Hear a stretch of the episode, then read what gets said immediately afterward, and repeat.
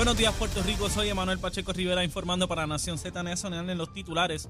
La Junta de Supervisión Fiscal denegó un pedido del director ejecutivo de la Oficina de Gerencia y Presupuesto, Juan Carlos Blanco, para que se le dé acceso a uno a 1.838 millones para la creación de la Oficina de Manejo de Subvenciones Federales. Por otra parte, la principal oficial de epidemiología del Departamento de Salud, la doctora Melissa Marzán, alertó ayer que tras la disminución reportada tras el paso del huracán Fiona, los casos de COVID han ido en aumento hasta el punto en que se están registrando unos 1.500 casos al día, cuando hace tres meses rondaban entre los 400 a 500 casos. Hasta aquí los titulares, les informó Emanuel Pacheco Rivera. Yo les espero en mi próxima intervención aquí en Nación Z Nacional, que usted sintoniza por la emisora nacional de la salsa Z93. Él es Leo Díaz. Que venimos bajando, mire, chévere, aceleradamente. Nación Z Nacional por la Z. Y aquí estamos de regreso, mis amigos, quemando el cañaveral bien tempranito, como tiene que ser cerquita de Nochebuena. Estamos a través de Z93, la emisora nacional de la salsa, la aplicación La Música y por supuesto nuestra página de Facebook, allá, Nación Z. Búsquelo ahí, ahí nos puede ver, puede escribir, puede, mire, cáigame encima y dígame cuatro cosas ahí para que yo despierte aquí pues si siempre están de acuerdo conmigo, pues, pues mire, cáigale ahí al leñazo a Leito Díaz para que respete, seguro, como tiene que ser. Me encanta eso, me encanta, me divierto un montón, de verdad que me divierto aquí. Muchísimo discutiendo todas las gusanguitas que yo discuto aquí diariamente, usted sabe cómo es. Ah, a Chero le encanta esta cosa, se lo disfruta muchísimo. Dice que aquí, aquí es donde pica el peje. Bien gordo, bien gordo. La colirrubia dice también. Olvídese de eso. Estamos en Navidad, estamos en Navidad, estamos contentos y estamos pagos, sobre todo, que estamos pagos. Mire, vamos a hablar un poquito de estatus. Esto sigue dando de qué hablar. Les he dicho que hay un sector importante del liderato político de Puerto Rico en tránsito, al igual que hay una gran cantidad de electores puertorriqueños en tránsito ideológico. Esto no comienza de la noche a la mañana, estos procesos son lentos, paulatinos, a veces con mayor o menor velocidad. Ciertamente esto ha tomado mucha tracción, mucha fuerza en la medida en que se aprobó la semana pasada el proyecto sobre estatus. Y saben que le leí parte de lo que fue la columna de Eduardo Batia en el fin de semana. Pues Eduardo Batia vuelve a escribir hoy. Es importante, en el periódico El Nuevo Día, hay una columna de Eduardo Batia que yo les invito a que la lean. Ustedes saben que Eduardo escribió una columna durante el fin de semana que básicamente dice, mire, yo apoyé y apoyo el proyecto que aprobó la Cámara Federal porque es la manera de descolonizar a Puerto Rico. Y hay una línea bien importante que yo la interpreté bien y amigos de Batia también la interpretaron como yo, amigos populares. Y ya les voy a explicar de qué se trata. Eduardo Batia dice allí que Puerto Rico, el país, la nación de Puerto Rico, puede estar y puede vivir en total armonía con el federalismo de los Estados Unidos, siempre que ese federalismo sea robusto, fuerte y toda la cosa. La interpretación lógica, básica, inmediata que uno puede hacer de eso, conociendo la trayectoria de Eduardo y conociendo lo que es el federalismo americano, es que Eduardo lo que está diciendo es, mire, yo reconozco que Puerto Rico es una nación y un país, pero puede estar perfectamente como un Estado porque el gobierno federal no se mete en la cuestión sociológica ni cambia las condiciones de un pueblo. Lo que hace es darle los derechos que corresponden. Yo lo entendí bien. ¿Saben qué? Los amigos de Batia lo entendieron igual. Y en esta columna que Eduardo Batia escribe hoy, él le contesta a un amigo que le escribió a su vez a él. Un amigo de Eduardo eh, que se llama Pepe. Yo no lo conozco, un tal Pepe, amigo de Batia y popular. Eduardo transcribe la carta que le envía a su amigo, donde su amigo le dice que se siente frustrado, que cómo es posible que el hombre que fue candidato a la gobernación, que dijo que él era el único autonomista dentro del grupo, recuerdan que en aquel momento era eh, Charlie Delgado Altieri y Carmen Yulín Cruz, y Eduardo argumentó en ese debate que de, de ellos tres, el único autonomista era Eduardo Batia, pues Pepe le hace referencia a eso y le dice que está frustrado en ver lo que él ha hecho y que es lo que está favoreciendo es la estadidad. Y Eduardo Batia transcribe la carta para entonces de inmediato contestarle y, le, pone ahí, este, eh, querido Pepe, Pepe empieza la carta diciendo a mi amigo Eduardo y firma tu amigo Pepe y Eduardo comienza diciéndole querido Pepe.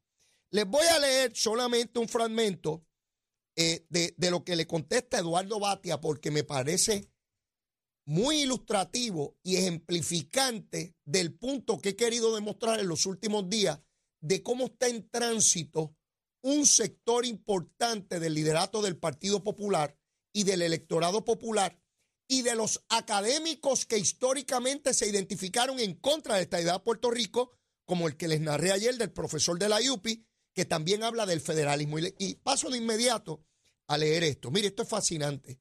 Uno vivir los cambios de los pueblos, eh, particularmente cuando uno ha estado toda su vida dedicándoselo a ellos, pues no solamente es importante, es reconfortante, ¿ves? Vivir este momento. Y de verdad que me encuentro muy feliz de, vivir este punto.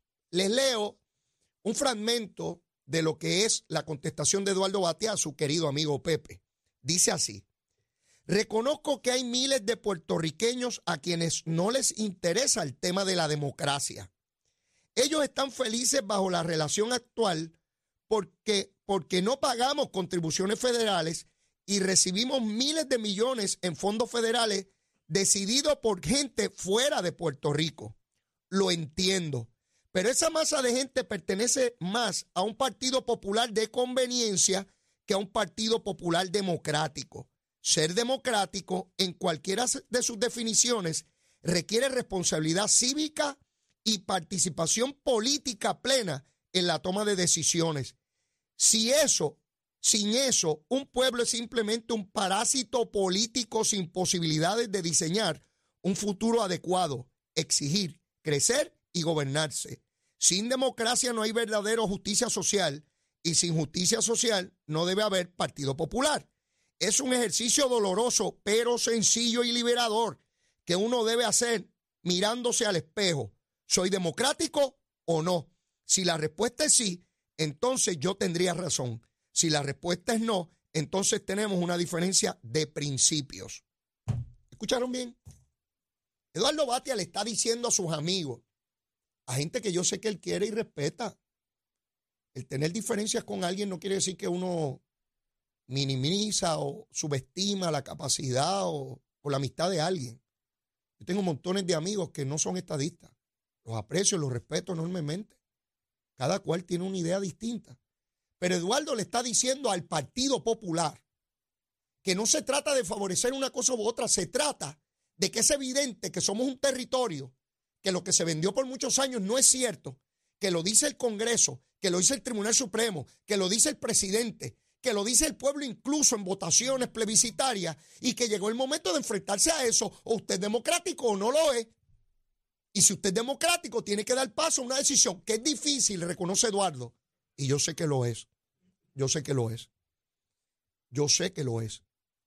Cuando usted ha defendido algo por toda la vida y de momento usted se percata que eso que usted defendió ya no tiene validez o no es cierto, otra vez se enfrenta a la decisión natural de un ser humano ante cualquier determinación de la vida. O usted desconoce esa realidad. No, eso no está pasando, eso no me está pasando, eso no me está pasando. Mira, Leo, no, no, eso no me está pasando a mí, no me está pasando a mí. ¿Verdad? como un diagnóstico de una enfermedad y usted dice, no, eso no me está pasando a mí y no voy a coger ningún tratamiento porque eso no me está pasando a mí, pero tiene la enfermedad y lo que viene, viene. Usted se puede mofar de esa realidad, ¿verdad? O usted enfrenta esa realidad y la resuelve. Eduardo dice que es doloroso, pero que es necesario enfrentarlo. Y le está diciendo a la gente del Partido Popular, mire, ahí hay una masa que prefiere seguir cogiendo millones y mientras los millones duren, pues ya, y como no pago contribuciones, pero él dice, no, tenemos que trabajar con la democracia, es evidente lo que nos sucede y tenemos que tomar decisiones.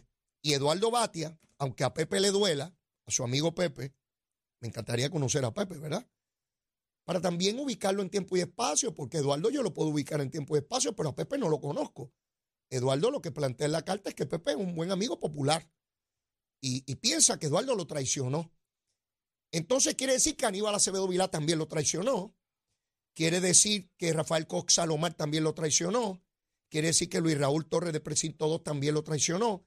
Quiere decir que el alcalde de Hormiguero también lo traicionó. y a los miles y miles y miles de populares que votaron, populares de a pie, que votaron en favor de la estadidad en el año 2020, en la pregunta de estadidad sí o no, pues también lo traicionaron. Entonces, Pepe tiene que sentarse y decidir, no, yo voy a desconocer la realidad y voy a hacer como Dalmau y a decir que no pasa nada. Y seguimos aquí porque está Lela, tratando de desconocer lo que les ocurre alrededor. Están desnudos por la calle, pero ellos creen que están vestidos. Y lo importante es lo que usted tenga en la mente, independientemente de la realidad. Es, la, la definición perfecta de locura, donde usted desconoce todo lo que le pasa alrededor y usted piensa que es millonario y si usted se lo creyó, pues usted lo es, porque lo que usted crea es lo que es, ¿o no? Crea como un problema filosófico aquí. ¿Cuál es la realidad? ¿La que usted entiende que es o la que verdaderamente es? ¿Y cuál es la que verdaderamente es? ¿La que usted cree o la que las demás dicen que es? Nada, los meto en un problema filosófico ahí ustedes. Y nos quedamos en lo que tenemos. Y Eduardo, claro, habrá quien siempre cuestione por qué Eduardo no dijo eso cuando era candidato a la gobernación. Bueno, mire, en la producción social del hombre este contrae relaciones independientes a su voluntad. Lo decía Carlos Marx. No me le den gina de pecho a nadie. Sí, un estadista citando a Carlos Marx. Sí, las circunstancias son muy complejas de los seres humanos. Todos nosotros, todos nosotros. Lo que tenemos que defender, lo que queremos, lo que procuramos, si están las condiciones, si no están las condiciones, si adelanto esto, puedo fastidiarme yo. Yo no quiero fastidiarme, yo también tengo que vivir. Todas esas complicaciones que tenemos los seres humanos. Y es muy fácil juzgar a los demás. Yo empiezo juzgándome a mí mismo. ¿Ves?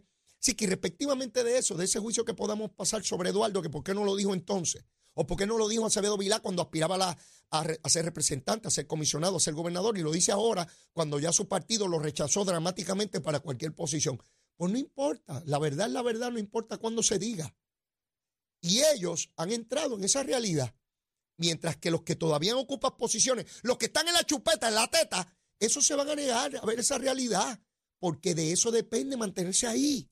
Y yo lo entiendo también, la fragilidad de la vida, la fragilidad de las necesidades básicas, de lo que tengo que cubrir, de la gente que depende de mí. Yo entiendo todo eso. Lo he visto en todos los partidos, lo he visto en el PNP también, y lo he visto en Partido Independentista, y los victoriosos y los dignidosos. ¿sí? Miren cómo decían en Victoria Ciudadana que los derrotados no debían tener contratos en el gobierno y acusaban a los populares y a los PNP de tener chupetas y batatas políticas, y ellos le dieron empleo a los que fueron derrotados y se inventaron la teoría de que si es derrotado por primera vez y nunca ocupó la posición, que no hay problema. Mire qué tronco asunto tiene esa gente. Ve cómo el ser humano crea teorías, elucubra ideas y crea superestructuras para defender lo que quiere o espera. Así, mire, así hacemos. Así hacemos los seres humanos y no vamos a cambiar. Así hacemos. Y si yo necesito esto, elaboro una teoría. Después, ay, leíto cambio de opinión. Eduardo Batia, yo los invito a leer la primera y esta. Y me temo que van a haber muchas más porque Eduardo debe estar recibiendo muchas cartas. No sé si las va a contestar todas. Pero es evidente que al interior del Partido Popular, y esto es algo que yo discutía con Cristian Sobrino hace unos días atrás, el, pasado lunes, yo me encuentro con líderes del Partido Popular, ¿verdad? Que no, estoy autorizado a revelar sus nombres, que me dicen, Leo, eh, la estadidad es inevitable, pero mientras la podamos detener, pues la detenemos. Me lo dicen así sencillamente. Eh, ahí están y mantienen a un electorado.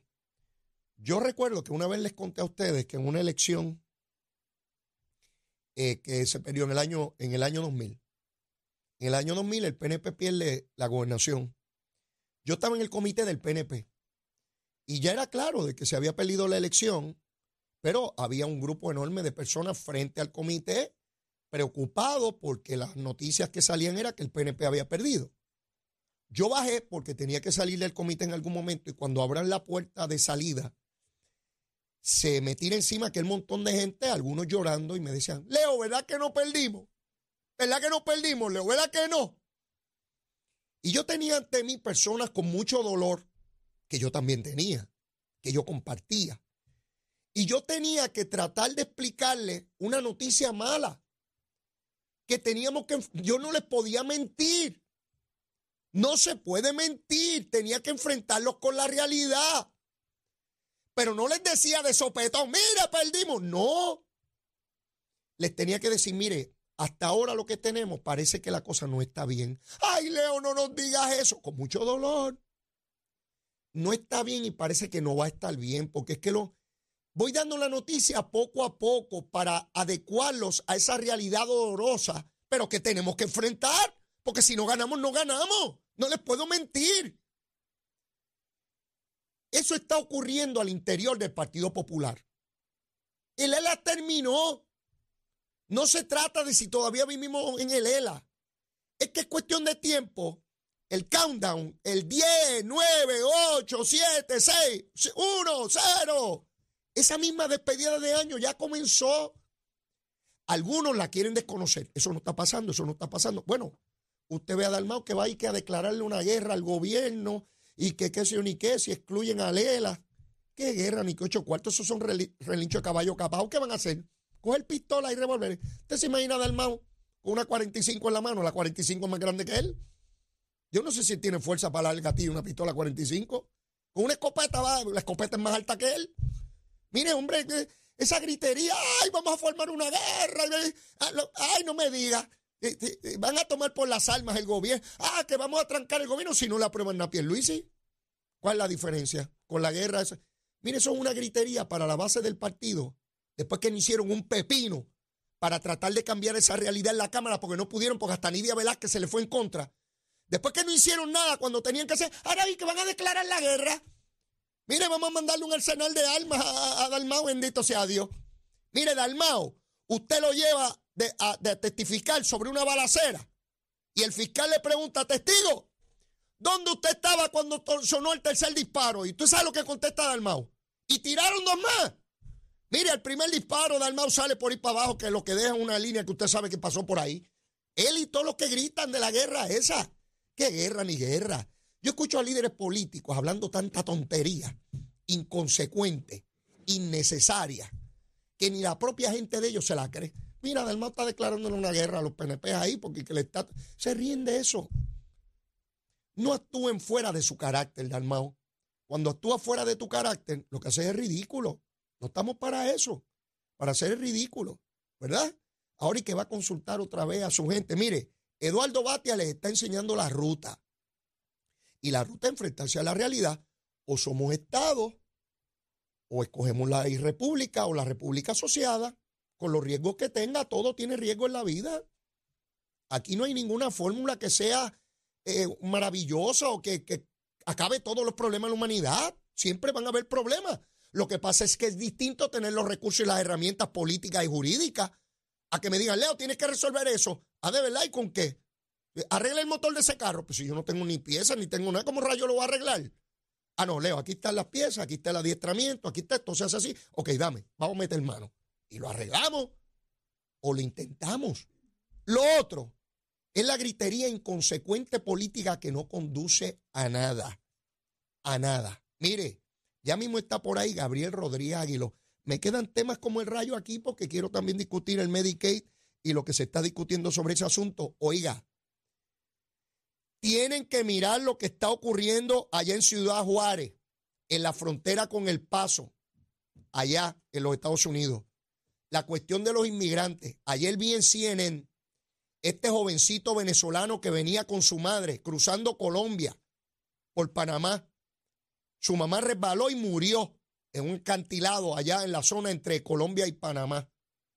Mueren por las dictaduras estúpidas que tienen en Latinoamérica. Van hacia los Estados Unidos y verlos allí cruzar ese río para que los oficiales de la policía los metan presos por inmigrantes ilegales. Eso no le ocurre a los puertorriqueños. Somos ciudadanos americanos y entramos y salimos cuando nos dé la, la gana. ¿Quién juega con eso? Para que se nos mueran nuestras madres en precipicio. Sí, aquí no nos hablan de eso ni los periodistas, ni los analistas, ni los ningunistas. De lo único que hablan es que el yankee es malo y miles de millones de pesos para que puedan coger púa y estén espatarrados en aire acondicionado en las casas sin trabajar. Sí, así se habla, papito. Vamos para adelante, llévatela, chero. Buenos días, Puerto Rico. Soy Emanuel Pacheco Rivera con la información sobre el tránsito. Continúa el tapón en la gran mayoría de las carreteras principales del área metropolitana, como es el caso de la autopista José de Diego desde el área de Bucanan hasta la salida hacia el Expreso Las Américas. Igualmente la carretera número 2 en el cruce de la Virgencita en Candelaria, en Toa Baja y más adelante entre Santa Rosa y Caparra. Algunos tramos de la PR5, la 167 y la 199 en Bayamón, así como la avenida Lomas Verdes entre la American Military Academy y la avenida Ramírez de Arellano. Además, la 165 entre Cataño y Guaynabo en la intersección con la PR22, el expreso Valdoriotti de Castro desde la confluencia con la ruta 66 hasta el área del aeropuerto y más adelante, cerca de la entrada al túnel Miguillas en Santurce, y la avenida 65 de Infantería en Carolina. Además, el expreso de Trujillo en dirección a Río Piedras, la 176, 177 y la 199 en así como la autopista Luisa Ferré entre Montelledra y la zona del Centro Médico en Río Piedras. Ahora pasamos con el informe del tiempo. El Servicio Nacional de Meteorología pronostica para hoy nubosidad y aguaceros generalizados en la isla en la medida en que una banda de humedad entra en la región. En la mañana los vientos persistirán del este-noreste a una velocidad de 10 a 15 millas por hora, mientras que por la tarde los vientos se tornarán del suroeste, lo que provocará aguaceros sobre el noroeste de Puerto Rico. Las temperaturas máximas alcanzarán los medios a altos 80 grados en las zonas costeras y los altos 70 grados en la zona montañosa. En el mar, una marejada del noreste está disminuyendo a los 4 a 6 pies, con olas rompientes en la costa de 6 pies que mantendrán condiciones costeras peligrosas.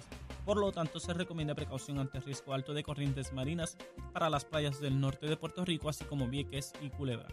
Hasta aquí el tiempo, les informó Emanuel Pacheco Rivera. Yo les espero en mi próxima intervención en Nación Z Nacional, que usted sintoniza por la emisora nacional de la salsa Z93.